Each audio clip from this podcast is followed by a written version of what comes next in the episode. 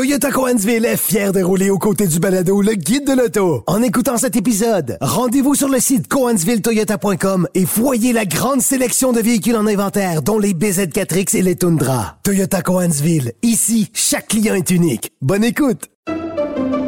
Pendant que votre attention est centrée sur vos urgences du matin, vos réunions d'affaires du midi, votre retour à la maison ou votre emploi du soir, celle de Desjardins Entreprises est centrée sur plus de 400 000 entreprises à toute heure du jour. Grâce à notre connaissance des secteurs d'activité et à notre accompagnement spécialisé, nous aidons les entrepreneurs à relever chaque défi pour qu'ils puissent rester centrés sur ce qui compte, le développement de leur entreprise. Parce qu'en immobilier, faut être à son affaire. Suivez les conseils de nos experts. Via Capital, les courtiers immobiliers qu'on aime référer. Bonne écoute.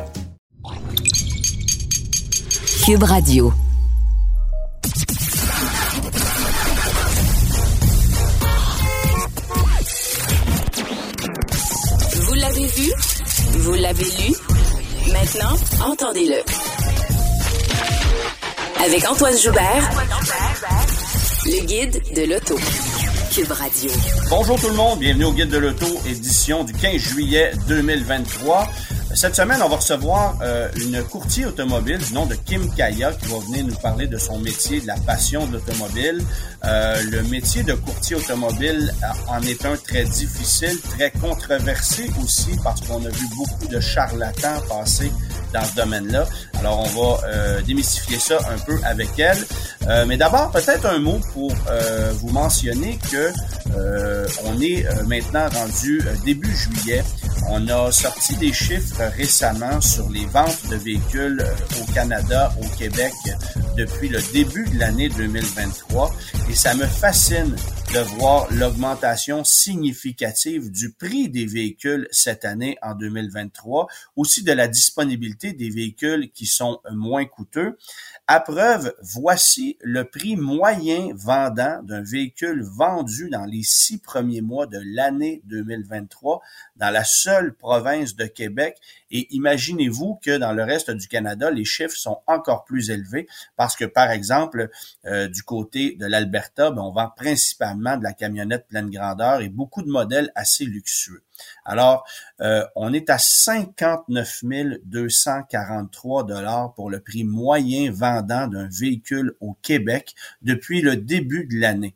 Euh, 59 243 dollars, c'est évidemment avant taxe. Ça comprend les frais de transport préparation, mais c'est quand même une somme mirobolante considérant qu'à pareille date l'année dernière, ben on n'avait pas dépassé au Québec le seuil psychologique des 50 000 dollars. Alors c'est une augmentation de pratiquement 20% du prix d'un véhicule neuf vendu en province par rapport à pareille date l'an dernier, ce qui prouve que le marché est en train de changer complètement.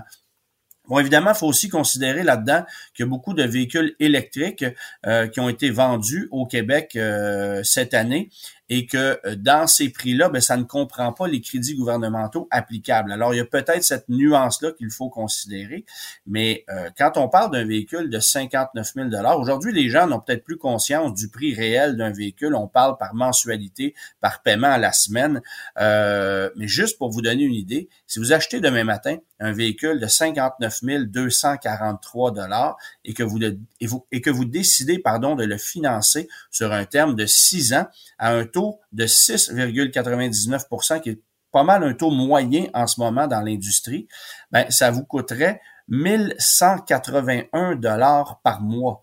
Alors, c'est énormément d'argent euh, pour euh, un véhicule neuf. Euh, on se souvient qu'il n'y a pas si longtemps, on voyait des, annonces de mensualité à 299, 399 dollars par mois. Ça n'existe plus. Aujourd'hui, vous payez plus de 500 dollars pour une Jetta de base. Euh, et là, on parle d'une location, on parle pas d'un financement. Alors, c'est vraiment euh, un montant euh, faramineux. Évidemment, ça ne comprend pas l'immatriculation, ça ne comprend pas les assurances qui ont elles aussi augmenté. Euh, d'ailleurs, j'ai magasiné des assurances tout récemment et je peux vous dire que effectivement, les prix ont augmenté. j'ai assuré l'an dernier une Chevrolet Bolt. Bon, c'est une voiture électrique, ça coûte une fortune à assurer. On était bien au-delà des 1000 dollars par année. Et là, ben, je viens de me faire faire quelques soumissions pour pour une Volkswagen Golf que je vais éventuellement recevoir, que j'ai bien hâte de recevoir d'ailleurs. Euh, mais là, on est dans les dans les zones du 1500, 1700 dollars par année. Euh, je comprends que c'est une voiture sport, c'est une voiture euh, où il y a peut-être beaucoup de réclamations parce qu'il y a plus de jeunes qui la conduisent. Il y a, il y a cet aspect-là, mais ce sont des sommes que j'ai jamais payées personnellement pour des assurances de véhicules neufs et j'ai eu des véhicules qui coûtaient peut-être même plus cher qu'une Golf et qui coûtaient la moitié en assurance. Alors, euh, mais on voit le prix des assurances exploser aussi. Et ça aussi, c'est compréhensible considérant le coût de réparation des véhicules de façon générale, la non-disponibilité des pièces, euh, tout explose. Alors, on est dans un dans un cap tournant littéralement. Euh, oui, avec le prix des assurances, mais surtout avec le prix des véhicules. Ne vous demandez pas pourquoi les véhicules d'occasion coûtent aujourd'hui si cher euh, par rapport à ce que c'était il y a quelques années. ça s'explique par le fait qu'on élimine qu'on élimine un à un les petits véhicules sur notre marché, ça c'est clair. je l'ai mentionné euh, la semaine dernière euh, avec la disparition de la Kia Rio. Ben la seule voiture sous compact qui demeurera sur le marché, exception faite de la Mirage, qui est une mini compact ou une citadine, si on peut s'exprimer ainsi, ben ça sera la Nissan Versa et qui entre vous et moi, elle aussi va vivre sur du temps emprunté parce qu'elle utilise essentiellement la plateforme du Nissan Kicks euh, qui lui sera renouvelé pour 2025. Alors quel sera l'avenir de la euh, Versa Est-ce qu'il y aura une prochaine génération pour notre marché euh, à suivre? Et est-ce que Nissan Canada va vouloir la conserver même si on la même si on la fabrique pour le marché américain? Ça aussi c'est une bonne question parce que euh, jusqu'à maintenant, on n'a pas vendu 1000 unités de la Versa sur le marché canadien en cours d'année 2023. Alors, ça vous donne une idée du succès de ce modèle-là par rapport à une Sentra qui se vend six fois plus ça sera intéressant de voir ça. Mais euh, tout ça pour dire que les petites voitures disparaissent, les véhicules très coûteux se multiplient euh, et euh, comme les taux sont très élevés et comme les prix des véhicules de façon générale augmentent, ben, ça explique pourquoi le prix moyen d'un véhicule vendant au Québec, je le rappelle, en 2023 jusqu'à maintenant, c'est 59 243 dollars et on verra le chiffre final lorsque l'année s'achèvera euh, on, recevra évidemment ces chiffres-là euh, en début d'année 2024. Actualité maintenant, ben, euh, je veux parler d'un programme qui est très intéressant, qui est innovateur pour le marché du Québec, qui est très important aussi euh, au chapitre environnemental. C'est un programme de euh, récupération pardon, de batteries de véhicules électriques qui a été instauré chez nous au Québec. un programme qui est extrêmement intéressant parce que ça implique, c'est une implication de la part des constructeurs automobiles et ça implique l'ensemble des recycleurs, des, des centres de recyclage de véhicules au Québec. Euh, essentiellement, euh, ça consiste à récupérer les batteries de véhicules électriques, euh, des modèles qui sont envoyés à la case, qui sont en fin de vie, qui ont été accidentés, par exemple.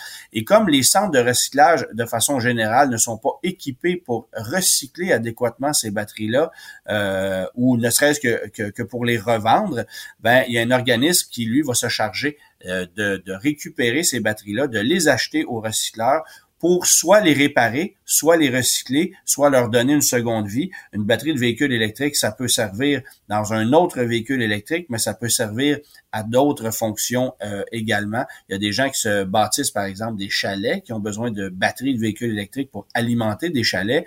Il y a toutes sortes de, de, de possibilités avec ça. Alors cet organisme-là se chargera de récupérer, de peut-être euh, scinder ces batteries-là pour récupérer des cellules, des cellules qu'on pourrait revendre. Bref, il y aura tout un marché qui va se développer. Et il était temps que ça arrive, parce qu'à la quantité de véhicules électriques qu'on voit aujourd'hui sur nos routes, particulièrement au Québec, ben, c'est clair que dans les prochaines années, vous allez voir beaucoup de véhicules électriques se multiplier dans les centres de recyclage.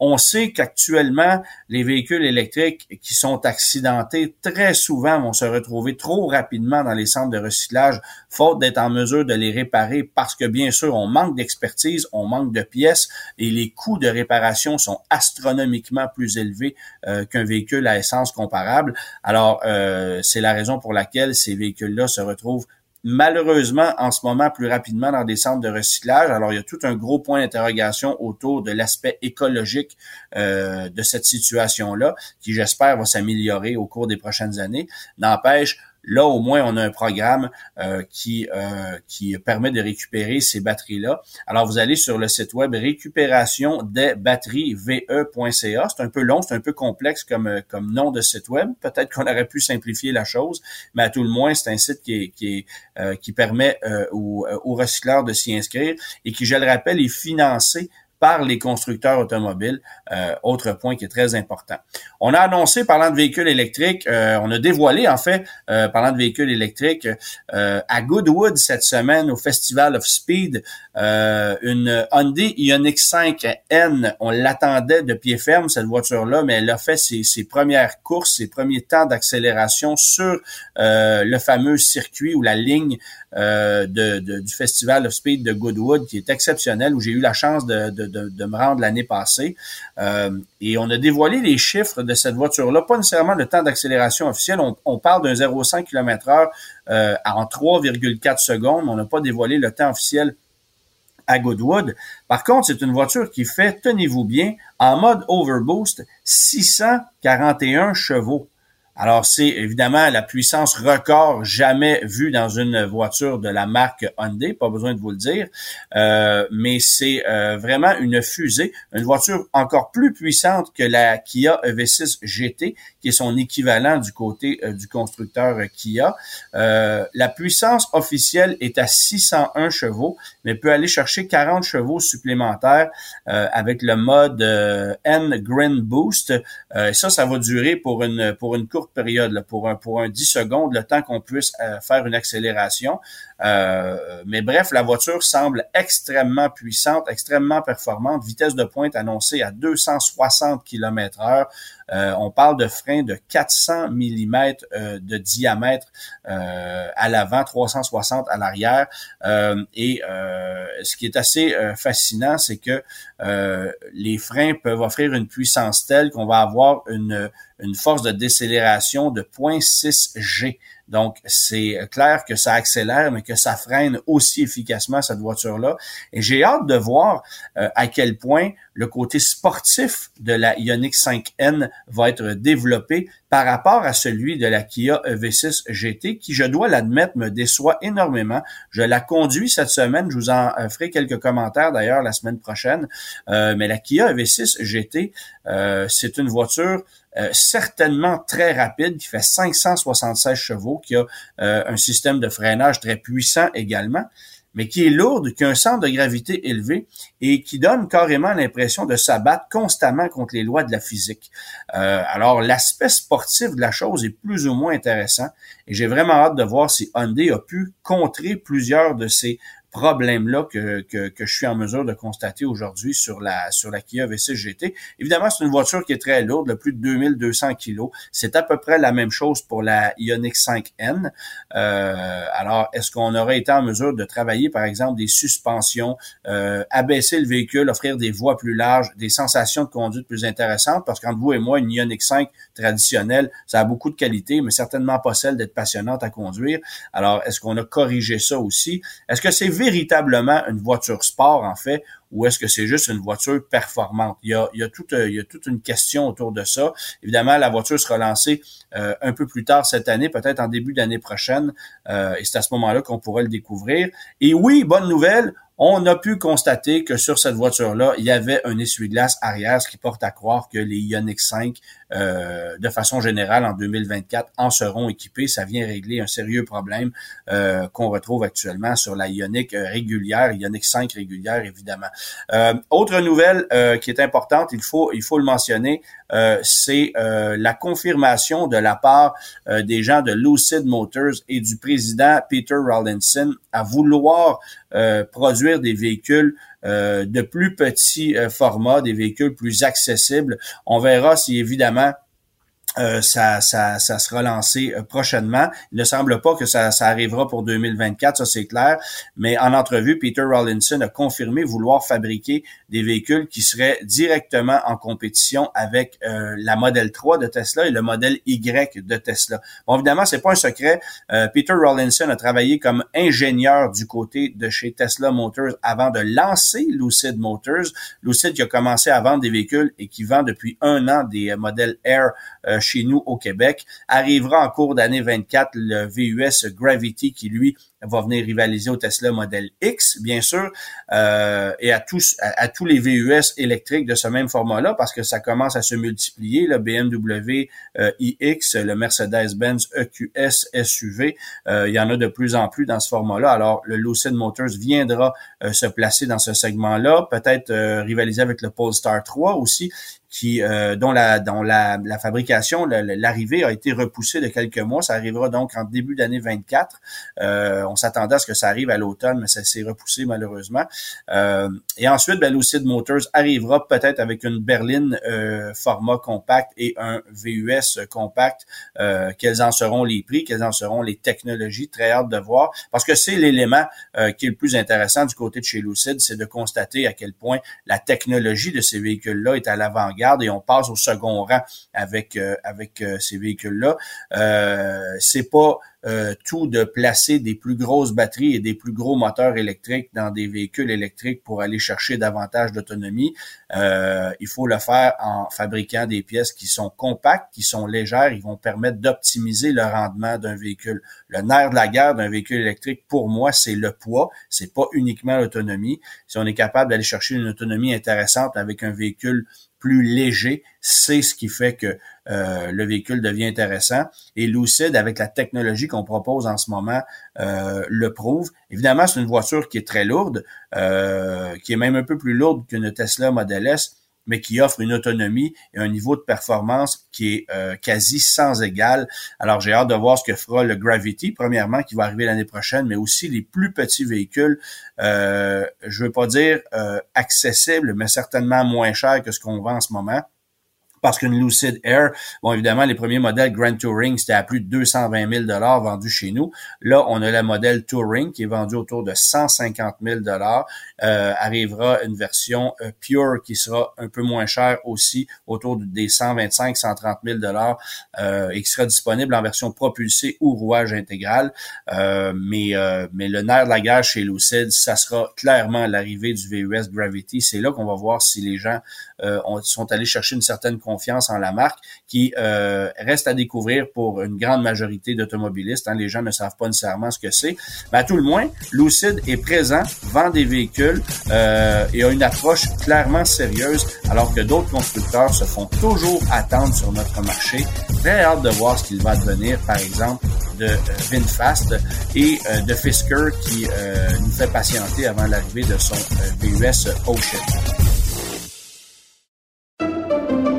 Pendant que votre attention est centrée sur cette voix qui vous parle ici, ou encore là, tout près ici, très loin là-bas, ou même très, très loin, Celle de Desjardins Entreprises est centrée sur plus de 400 000 entreprises partout autour de vous. Depuis plus de 120 ans, nos équipes dédiées accompagnent les entrepreneurs d'ici à chaque étape pour qu'ils puissent rester centrés sur ce qui compte, la croissance de leur entreprise. Parce qu'en immobilier, pour être à son affaire, suivez les conseils de nos experts. Via Capital, les courtiers immobiliers qu'on aime référer. Bonne écoute. Antoine Joubert. Le guide de l'auto. J'ai mis à l'essai cette semaine le Jeep Grand Cherokee euh, dans sa version 4XE modèle 2023. Euh, C'était euh, attendu comme véhicule. Euh, et Jeep, euh, bon, évidemment, on le sait, là, depuis quelques années, on propose un Wrangler 4XE, donc hybride rechargeable, un véhicule qui a une très petite autonomie électrique, mais qui permet de rouler en mode 100% électrique pour quelques dizaines de kilomètres. Et ben, il y a peut-être un avantage de ce côté-là. Je vous dirais que le plus gros avantage d'un Wrangler, c'est évidemment le fait qu'on a une instantanéité de couple avec avec le moteur électrique, ce qui est très très très agréable lorsqu'on est en dehors des sentiers battus. Si vous allez jouer dans la boue, si vous êtes dans des euh, dans des trails par exemple, ben euh, un moteur électrique c'est absolument génial euh, parce que ça répond instantanément et on est capable de jauger avec une grande précision la conduite d'un véhicule à très basse vitesse. Alors ça c'est super intéressant. Maintenant le Grand Cherokee arrive avec une technologie comparable dans un, dans un contexte complètement différent parce que bien sûr, le Grand Cherokee n'a pas la même vocation euh, que celle d'un que celle d'un Wrangler,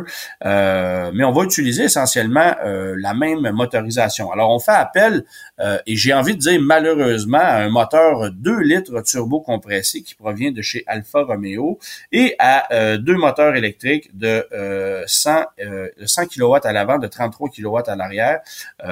donc pour une puissance maximale combinée annoncée à 375 chevaux et à 470 livres-pieds de couple. Bon, évidemment, le moteur électrique, il y a, à voir énormément, euh, mais c'est énormément de couple pour, pour un véhicule comme celui-là. Je le mentionnais, euh, je le mentionnais euh, lors d'un petit vidéo que j'ai réalisé. 470 livres-pieds de couple, c'est un couple comparable à celui que vous allez retrouver dans un moteur 6,2 litres d'un Chevrolet Silverado pleine grandeur. Alors, c'est, c'est, quand même considérable comme couple, mais évidemment, c'est pas livré de la même façon. Batterie de 10 7,3 kWh, temps de recharge en 3,5 heures, 3 heures et demie essentiellement. Euh, c'est ce que vous allez avoir comme temps de recharge avec un véhicule comme celui-là. Et ce qui est le plus décevant, c'est que vous avez une autonomie 100% euh, électrique annoncée à 42 km. Dans le meilleur des mondes. Ça, ça veut dire que l'hiver, vous allez faire 25. À peu près. Ça va ressembler à ça. Et faut pas oublier un truc. Euh, comme c'est un hybride rechargeable et qu'on cherche toujours à optimiser le rendement, ben, il arrive très souvent que le moteur essence se mette en marche, même durant l'été, même quand les conditions sont, j'ai envie de dire, optimales, parce que puisque j'ai essayé le véhicule la semaine passée, la météo était autour des 25 degrés. Euh, même avec une climatisation désactivée, j'ai vu le moteur se mettre en marche, euh, le moteur à essence évidemment, pour quelques secondes avant que le véhicule retombe en mode 100% électrique. Donc l'ordinateur calculait que c'était plus efficace sur le plan énergétique de faire fonctionner pour une courte période le moteur 2 litres que de me laisser rouler en mode 100% électrique. Imaginez ce que ça sera cet hiver. J'ai pas eu la chance d'essayer le Grand Cherokee 4XE durant l'hiver, mais c'est clair que le moteur à essence va se mettre en marche à peu près tout le temps vous allez conserver votre autonomie électrique qui va évidemment chuter plus rapidement en, considérant la, température extérieure, mais euh, le moteur va être en marche euh, presque tout le temps lorsque vous allez être à du moins 10, moins 15 degrés, par exemple. Alors pour moi, ça a été une grande d'autant plus qu'une fois l'autonomie électrique épuisée, qui est pas très grande, ben, le moteur 2 litres va consommer autour de 10 litres au 100 km, essentiellement une consommation qui se rapproche de très près de celle du moteur V6 Pentastar qu'on va offrir dans un Grand Cherokee régulier.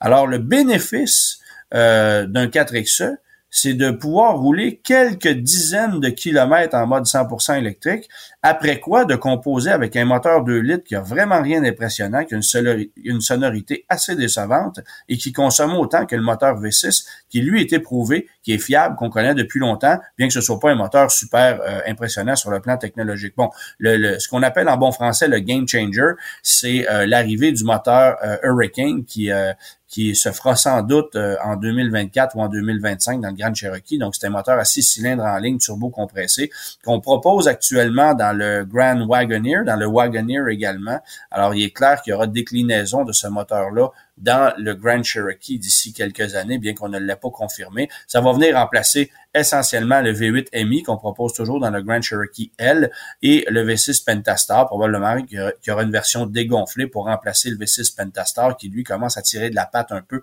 euh, sur le plan technologique.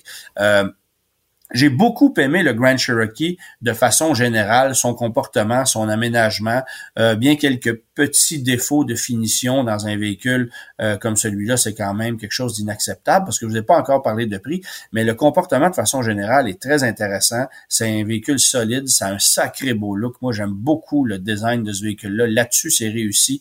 Euh, pas mal plus que la version L qui est allongée, qui, elle, me déçoit un peu. J'aime la partie avant, mais évidemment, la partie arrière, ça fait un peu plus fourgonnette et je trouve pas que c'est totalement réussi.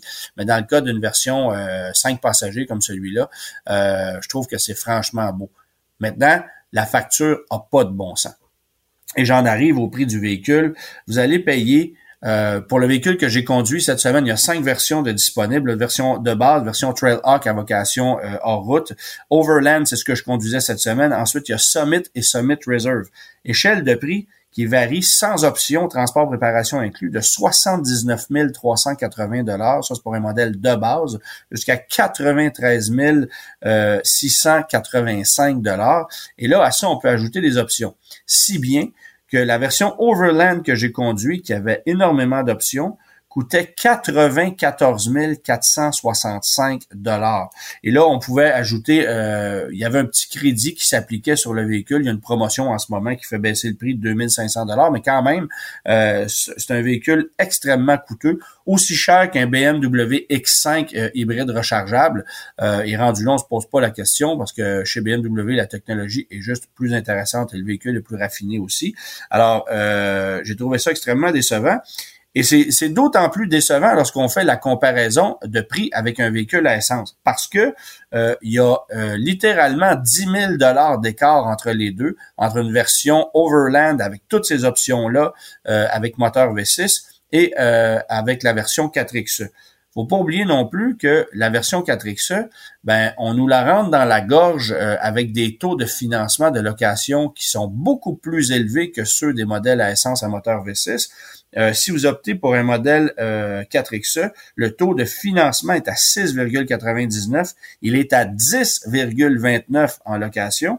Alors que si vous allez euh, avec un modèle à moteur V6, le taux de financement clairement subventionné est à 1,99, sinon en location à 5,99.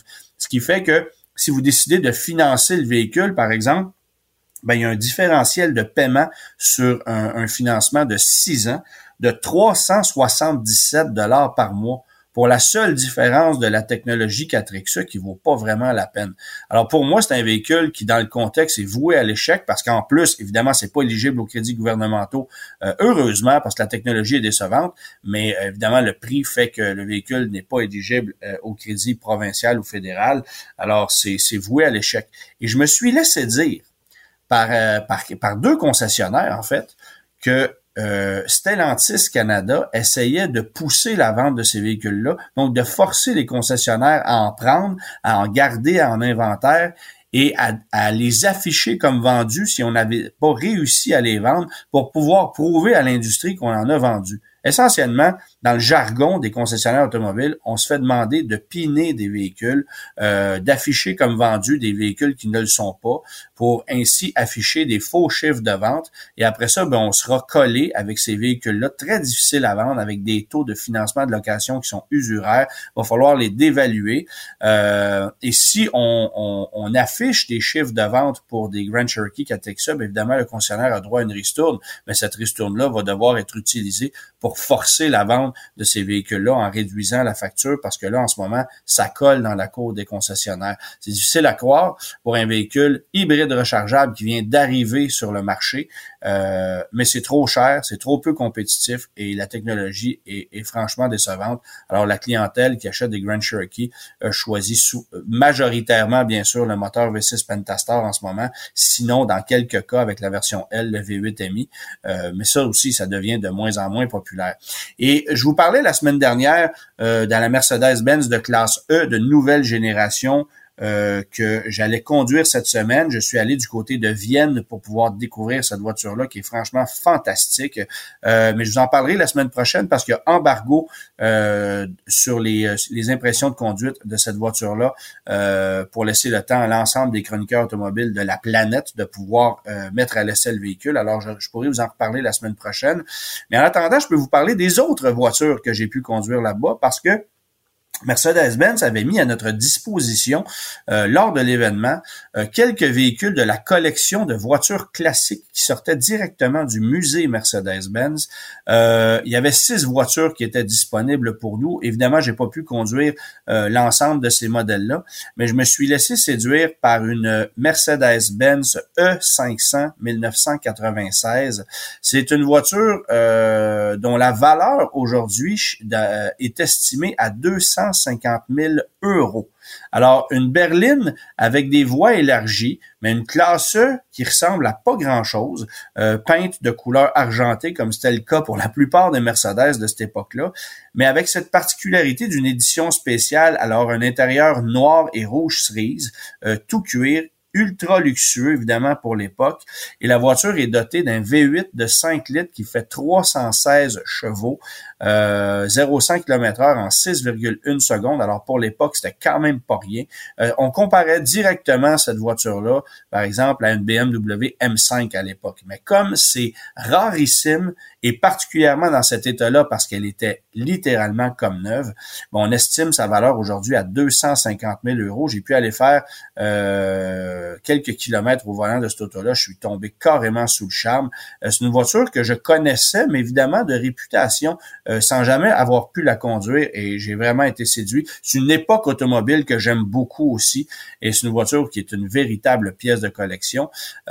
et dans un autre régime, j'ai pu conduire une Mercedes, vous connaissez mon amour des familiales, j'ai pu conduire une 280 TE 1979. Donc c'est c'était la nouvelle génération de cette euh, de, Mercedes qui était lancée en, en cours d'année 1978. Ça c'était un modèle 1979. Euh, donc familial 280 TE avec un 6 cylindres en ligne de 2,8 litres qui faisait 182 chevaux. À l'époque, faut se souvenir que euh, c'était très puissant comme mécanique, considérant que le véhicule américain le plus puissant commercialisé cette année-là, c'était un Dodge euh, Red Express, un pick-up qui faisait 225 chevaux. Même la Corvette euh, ne se rendait pas à cette puissance-là à l'époque. Donc, 182 chevaux dans une euh, petite voiture familiale comme celle-là, c'était quand même considérable. Euh, et la particularité de cette voiture-là, c'est qu'elle était dotée d'une boîte manuelle. Donc, six cylindres en ligne, 2.8 litres, 182 chevaux à boîte manuelle, couleur blanche, intérieur caramel de toute beauté. J'ai partagé quelques photos sur euh, ma page Instagram. Vous pourrez aller voir ça si, si ça vous intéresse. Mais ça, c'est une voiture fascinante à conduire. Euh, et, dans une condition mais immaculée. Euh, la voiture était littéralement comme neuve et ça nous ramenait en arrière. Et évidemment, ben il y avait un certain équipement mais c'était relativement basique. Là, on est dans des années où euh, le luxe était relatif, évidemment, mais la qualité de finition de l'époque était euh, franchement impressionnante. Il n'y a pas une voiture américaine qui pouvait arriver à la cheville du niveau de finition qu'on retrouvait là-dedans. je vous parle pas du niveau de luxe, parce qu'évidemment, la plus chère des Lincoln vous offrait un niveau de confort qui avait rien à voir avec cette, euh, cette voiture-là. Mais la qualité d'assemblage, de finition, la solidité de ces Mercedes-là, était incomparable. J'ai envie de vous dire que Volvo, avec ses modèles 240, offrait une certaine solidité aussi, mais ça, euh, ça avait vraiment euh, une coche de plus, comme on peut dire en bon français. Et c'est peut-être ce qui explique pourquoi il y a beaucoup de ces voitures-là qui roulent encore dans le sud des États-Unis. Et si vous allez du côté du Maroc, par exemple, où j'ai pu me déplacer il y a quelques années, la plupart des taxis, encore aujourd'hui, ce sont des Mercedes-Benz euh, de cette époque-là, des 240D, des 300D, qui ont 1,5 million de kilomètres au compteur, qui sont euh, passablement abîmés, je dirais, mais qui sont encore capables de rouler. C'est des voitures littéralement indestructibles. Alors imaginez euh, la condition de cette voiture-là qui sortait directement du musée Mercedes-Benz euh, et dans une version assez rare, moteur à essence de 182 chevaux avec une boîte manuelle familiale en plus. Euh, J'étais tombé sous le charme. Et les autres voitures qui étaient disponibles, c'était des modèles beaucoup plus âgés, des années 50, 60, début 70 J'aurais pas eu la chance de toutes les conduire parce que malheureusement j'avais comme un avion à prendre, euh, mais euh, j'ai trouvé ça super intéressant que Mercedes euh, puisse sortir ces voitures-là du musée pour faire un rappel historique de ce qui est devenu aujourd'hui la classe E de Mercedes, qui est encore la, la voiture Mercedes la plus vendue au monde. Hein. Évidemment, chez nous, ce sont les VUS qui qui dominent le marché américain chez Mercedes, à l'échelle mondiale, le produit Mercedes Mercedes-Benz le plus vendu, c'est la classe. C'est le produit le plus vendu de l'histoire de Mercedes-Benz, mais c'est encore le cas aujourd'hui. Alors j'aurai la chance de vous en parler davantage la semaine prochaine. Pendant que votre attention est centrée sur vos urgences du matin, vos réunions d'affaires du midi, votre retour à la maison ou votre emploi du soir, Celle de Desjardins Entreprises est centrée sur plus de 400 000 entreprises à toute heure du jour. Grâce à notre connaissance des secteurs d'activité et à notre accompagnement spécialisé, nous aidons les entrepreneurs à relever chaque défi pour qu'ils puissent rester centrés sur ce qui compte, le développement de leur entreprise. Parce qu'en immobilier, faut être à son affaire. Suivez les conseils de nos experts. Via Capital, les courtiers immobiliers qu'on aime référer. Bonne écoute. Les rudiments, les techniques, les conseils. Attachez votre ceinture, ça va aller vite. Le guide de l'auto. Le monde du courtage automobile est un monde où euh, les gens se posent beaucoup de questions. Il y a de plus en plus d'acheteurs qui euh, ne veulent plus s'impliquer dans le processus d'achat d'un véhicule, notamment parce que, bien sûr, euh, il y a pénurie, on ne sait plus comment composer avec ça, on veut pas se faire avoir. On a peut-être l'impression aussi que euh, les concessionnaires et les constructeurs automobiles en ce moment ont le gros bout du bâton, bien que le marché commence à changer et que là, ça redevienne un peu plus normal qu'à pareille date l'année passée, par exemple. Et pour en discuter, on est en compagnie de Kim Kaya, qui est courtier automobile. Bonjour, Kim. Bonjour Antoine.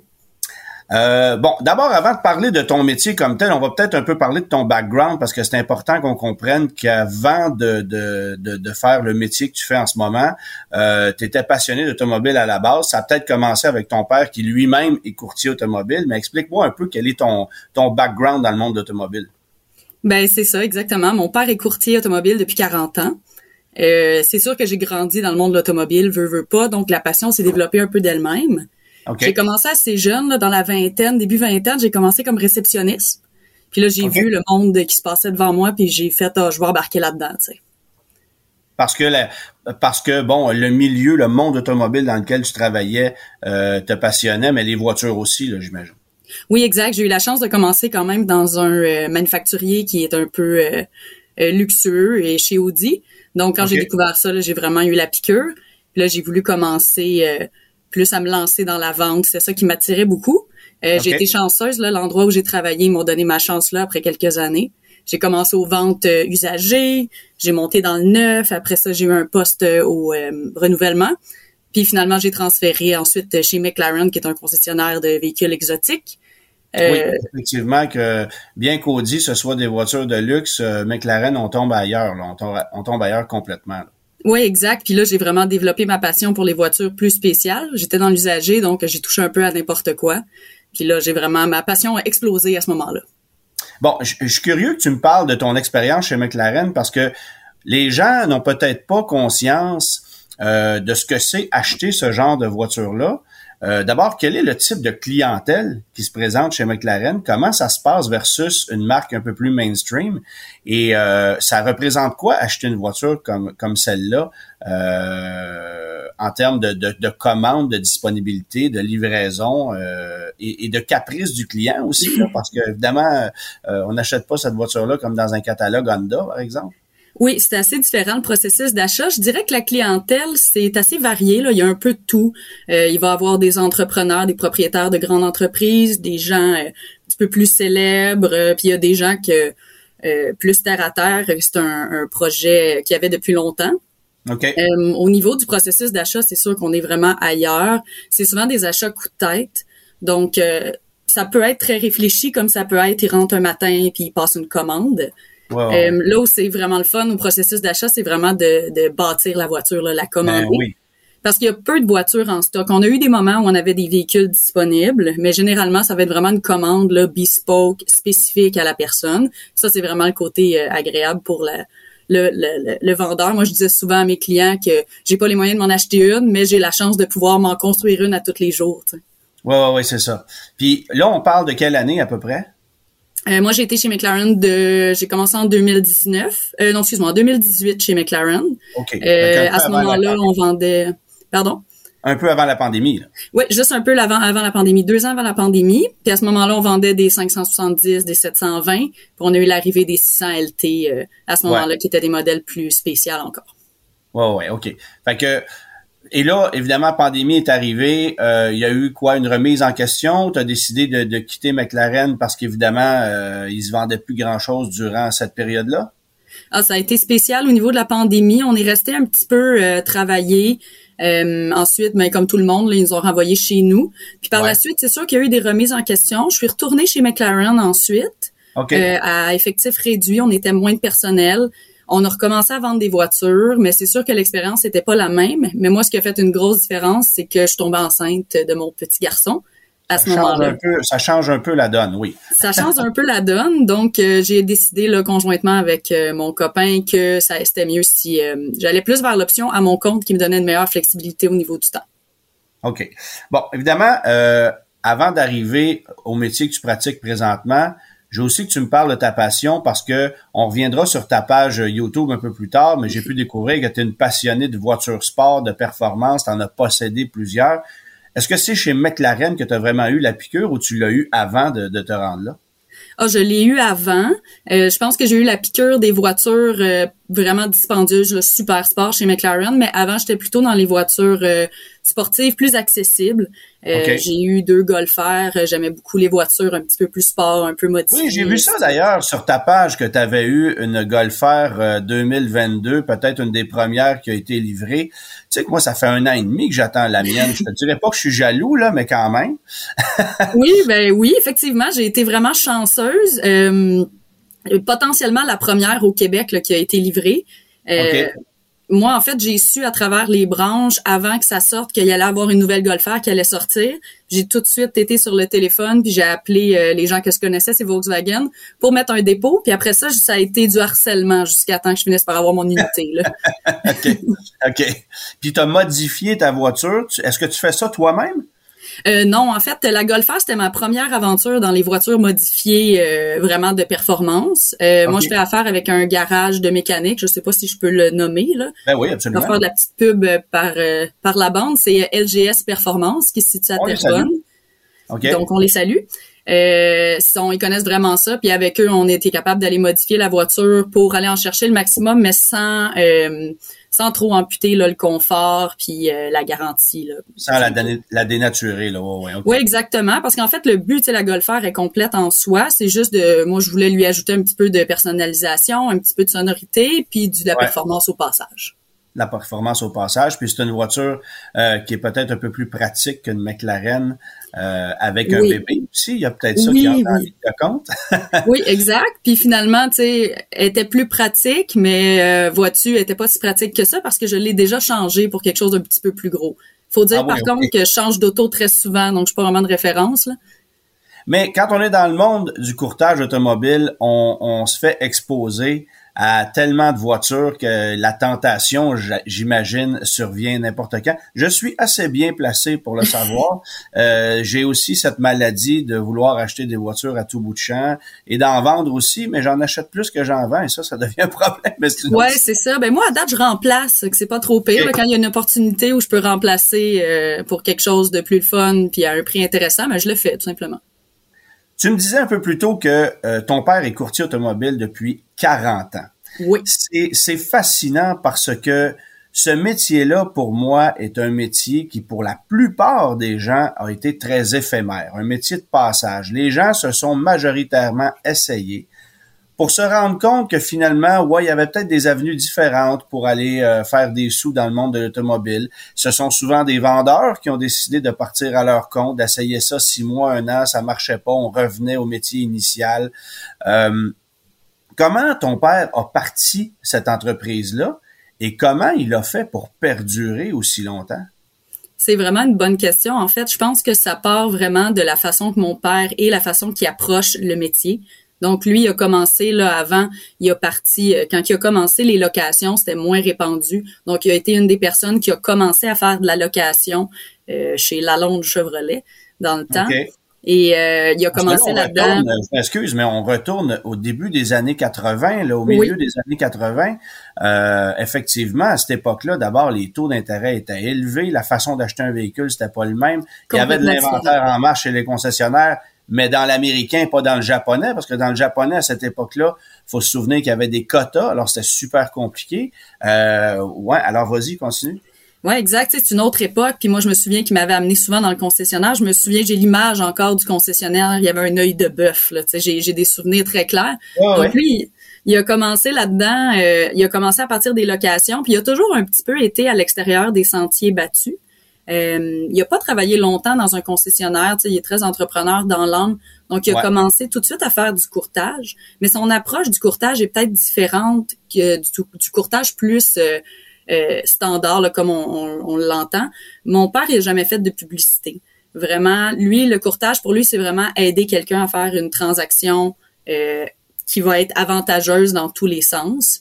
Il n'y a pas de, de, de, prétention à avoir le meilleur prix, à si ça, tu sais, c'est vraiment dans la transparence puis dans la, la, la confiance.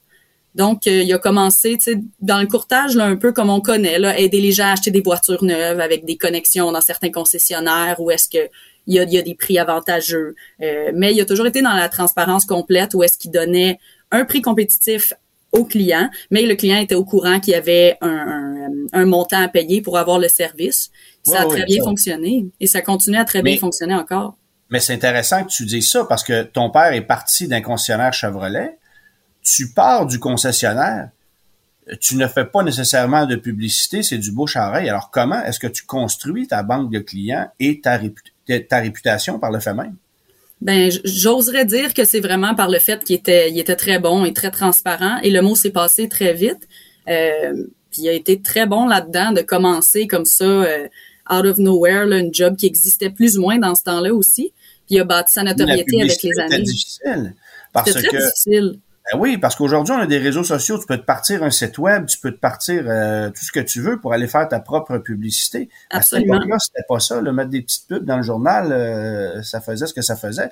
Puis, euh, lui était habitué chez Chevrolet, mais comment tu fais pour aller te chercher des contacts chez Ford, chez Chrysler, chez Honda, chez Nissan, euh, Volkswagen? Alors, fallait fallait avoir une bande de contacts chez des concessionnaires. Puis, le défi aussi, c'est bien sûr, et dans ce métier-là, c'est le nerf de la guerre, on y reviendra peut-être un peu plus tard, mais c'est de ne pas avoir, un, de parti pris, et deux, de favoritisme chez un concessionnaire qui est peut-être euh, un peu plus enclin à te donner euh, une meilleure ristourne, par exemple. Euh, ça, on a vu ça, je ne sais pas combien de fois. C'est ce qui fait que le métier est délicat. Effectivement, ça c'est une des choses qui m'a transmis au niveau de l'impartialité. Euh, tu peux avoir un parti pris, avoir des produits que tu préfères.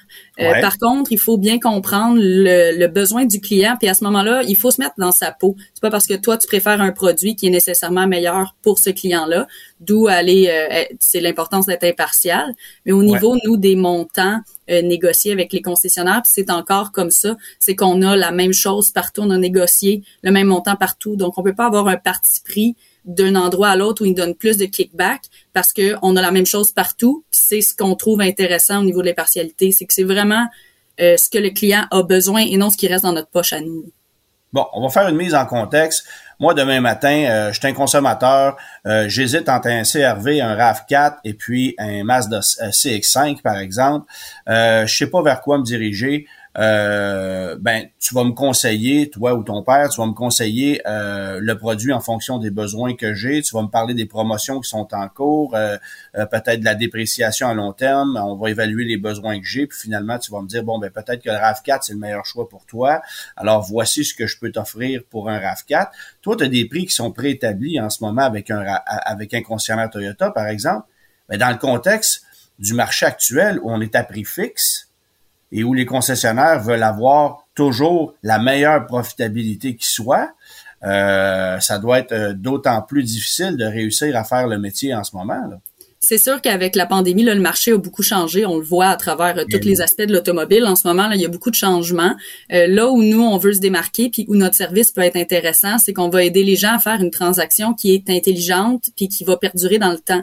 Donc, premièrement, établir le besoin. Tu tu peux aller magasiner, puis tu peux avoir un meilleur prix pour un CRV, mais finalement, c'est un RAV4 qui était adéquat pour toi. Mais c'est important d'établir le besoin comme il faut. Euh, puis ça, on va les aider là-dedans. Puis là où on fait une grosse différence, c'est sur le produit, les produits après-vente. Donc, ben s'assurer que la personne va vraiment prendre ce qu'il a besoin et non ce que le concessionnaire lui a poussé. Donc, dans un, marché actuellement qui est effectivement pas mal PDSF, là, il y a moins de marge qu'il y avait avant, euh, on se démarque où on va les aider à vraiment prendre une bonne décision. all in all, puis pas se faire avoir par la suite sur les produits après-vente. Mais toi, tu tires ton profit de quelle façon? Parce qu'évidemment, si c'est un marché de PDSF, euh, tu vas facturer au client un montant supplémentaire. Ça sera pas le prix du véhicule seulement. Tu n'as pas le choix. Là. Effectivement, là, dans ce qui est d'achat euh, de véhicules neufs, on a encore certaines ententes avec les concessionnaires. Puis nous, on est dans la transparence. Donc, on dit, vous, vous, vous utilisez notre service, puis un service, ça se paye.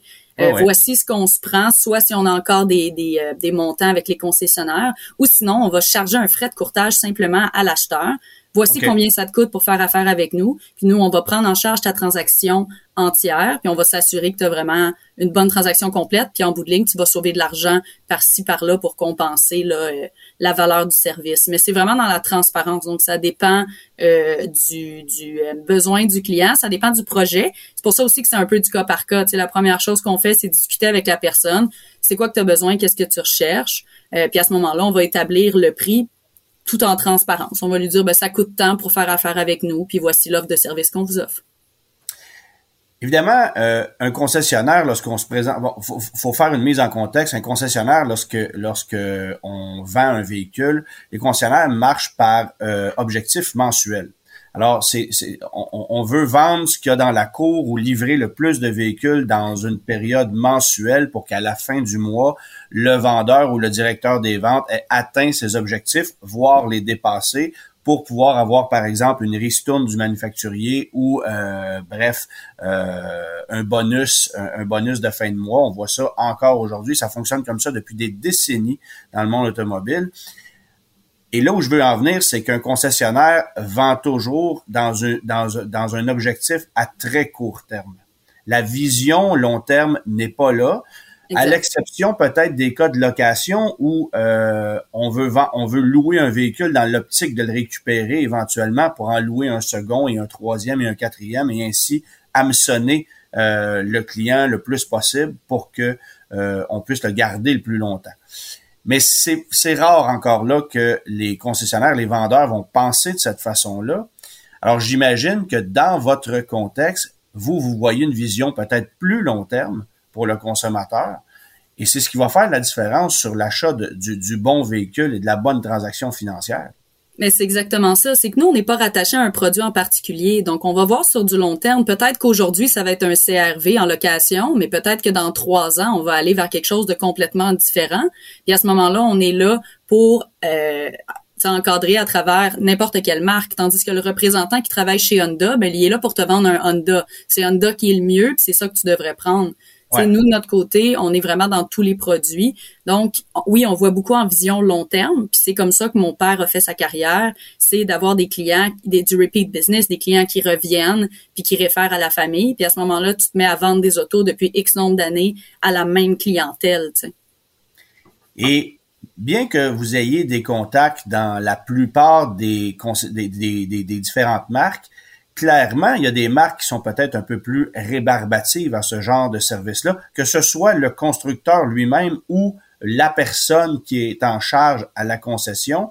Euh, est-ce qu'il y a des est-ce qu'il y a des marques ou des concessionnaires, par exemple, euh, sans nommer de concessionnaires précis, qui représentent un défi supplémentaire? Ben, je vais peut-être nommer une marque, euh, la marque Tesla, qui fonctionne pas comme ah. les autres concessionnaires. C'est l'exemple parfait des, des justement des manufacturiers qui nous euh, qui nous rend la tâche un peu difficile ou un peu différente. Euh, comme je dis, nous, toujours en fonctionnant en transparence, si on se rend compte qu'on peut pas apporter quelque chose au client avec notre service, on va être très honnête, on va lui dire, écoute, je pense pas que je peux t'apporter quelque chose par rapport à ta transaction. On peut offrir un petit peu de, de coaching à travers ça, euh, mais on va se retirer si on voit qu'on peut pas aider. Sinon, ben on peut se réinventer aussi. Tu sais, le marché de l'automobile euh, change, puis nous on change avec lui. Puis si on voit qu'on est capable de trouver des façons d'aider les gens avec des concessionnaires, même si c'est pas avec euh, la trail qu'on utilisait avant, ben, on va le faire. Tu sais. Mais euh, si on voit qu'on peut pas aider, on se retire tout simplement. La clientèle qui travaille avec vous, c'est laquelle? En sens que je me suis toujours demandé comment est-ce qu'on fait, dans le fond quel est l'objectif d'un client à aller vous rencontrer plutôt que d'aller directement au concessionnaire?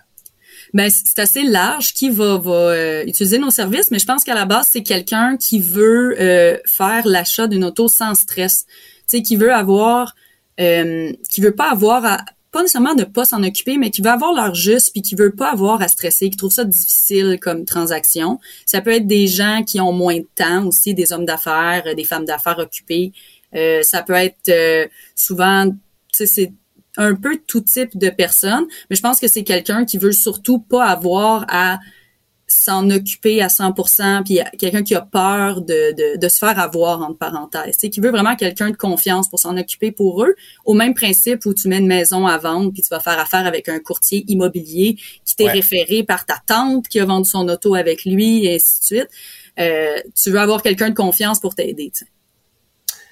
Là, évidemment, toi, tu t'es euh, fait une spécialisation qui t'est personnelle, qui est différente de celle de ton père. Tu vas jouer dans des voitures un peu plus spéciales. La voiture ancienne, la voiture de collection, euh, de la voiture exotique, des demandes spéciales de la part des consommateurs. Exact. Ben moi justement de par le marché qui a changé puis de mon expérience au niveau des voitures un petit peu plus euh, un petit peu plus unique, euh, ça s'est fait un peu tout seul. Je me suis spécialisée surtout dans la vente de voitures plus spéciales.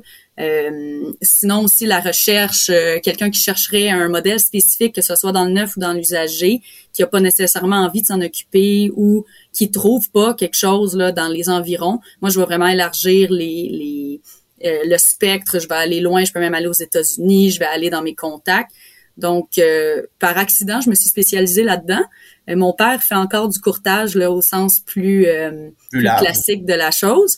Mais euh, c'est ça. Moi, je, je vends des voitures. Tu sais, en fait, les gens m'expliquent leurs projets, puis si je suis capable de les aider là-dedans, euh, puis de me faire une paye, ben on, y va, on se lance dans le projet. Bon, fait que ça veut dire que si moi, par exemple, je te contacte puis je te dis, écoute, Kim, moi, je, je recherche une BMW 440i 2020-2021, par exemple. J'aimerais ça l'avoir bleu, j'aimerais ça qu'elle qu'elle ait le package performance. Tu es capable de me trouver ça mais je peux aussi t'appeler pour une Chevelle 69. Là. Oui, exactement. Euh, je, je suis assez large dans mon spectre de connaissances. Puis si jamais c'est pas quelque chose que je suis euh, euh calée là-dedans, mais je vais être super transparente. Je vais dire, écoute, j'en ai jamais fait comme ça, mais je vais m'informer. Je vais te revenir voir si je suis capable de t'aider dans ton projet. Mais j'ai quand même des, des accès au niveau. Euh, j'utilise moins les encans, à part les encans par les particuliers comme Bring a Trailer puis Barrett Jackson, parce que j'aime moins les voitures euh, d'encans au niveau de la de la de la valeur là, de l'historique et ainsi de suite.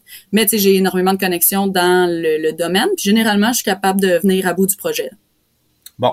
Euh, tu es aussi une passionnée de voiture. Tu as même une page YouTube où on peut aller voir euh, quelques, quelques vidéos que tu as, fait pour... Euh, pour euh, un peu pour pour le fun, on va le dire, c'est très artisanal. essentiellement, là, on, appelle ça comme ça. Est-ce que c'est une page que tu nourris pas mal? T'as-tu as-tu beaucoup de temps pour faire ça aussi? Euh, j'ai pas une tonne de temps, mais quand je suis capable de le prendre, puis quand j'ai une machine intéressante entre les mains, ben je vais le faire euh, le plus que je peux. Euh, c'est très très artisanal. Euh, le but c'est de partager ma passion. Tu sais, je j'ai pas la prétention d'avoir du talent en, montage et en production, mais je trouve ça intéressant de partager les choses qui me passent entre les mains, puis les, les, projets spéciaux. Je me dis que si ça peut intéresser quelqu'un, ben tant mieux. Donc donc, les gens qui veulent aller voir ça, c'est Kim C C E E sur euh, sur YouTube.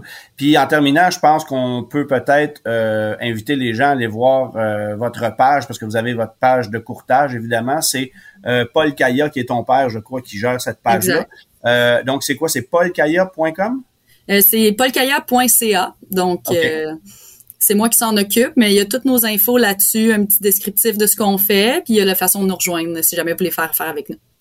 Fait que courtage automobile, on retient ça, c'est pas nécessairement un métier qui est évident. faut prendre le temps de bien choisir son courtier pour magasiner. Mais quand ça fait 40 ans qu'on est dans le métier, je pense qu'on peut peut-être avoir euh, une certaine confiance. Alors, euh, paulkaya.ca si jamais vous voulez euh, aller chercher les services de Kim ou de son père. Merci beaucoup, Kim, d'avoir pris le temps de nous parler aujourd'hui. Et puis, bonne chance pour la suite. Ben, merci beaucoup, Antoine. Bye bye. Bye bye.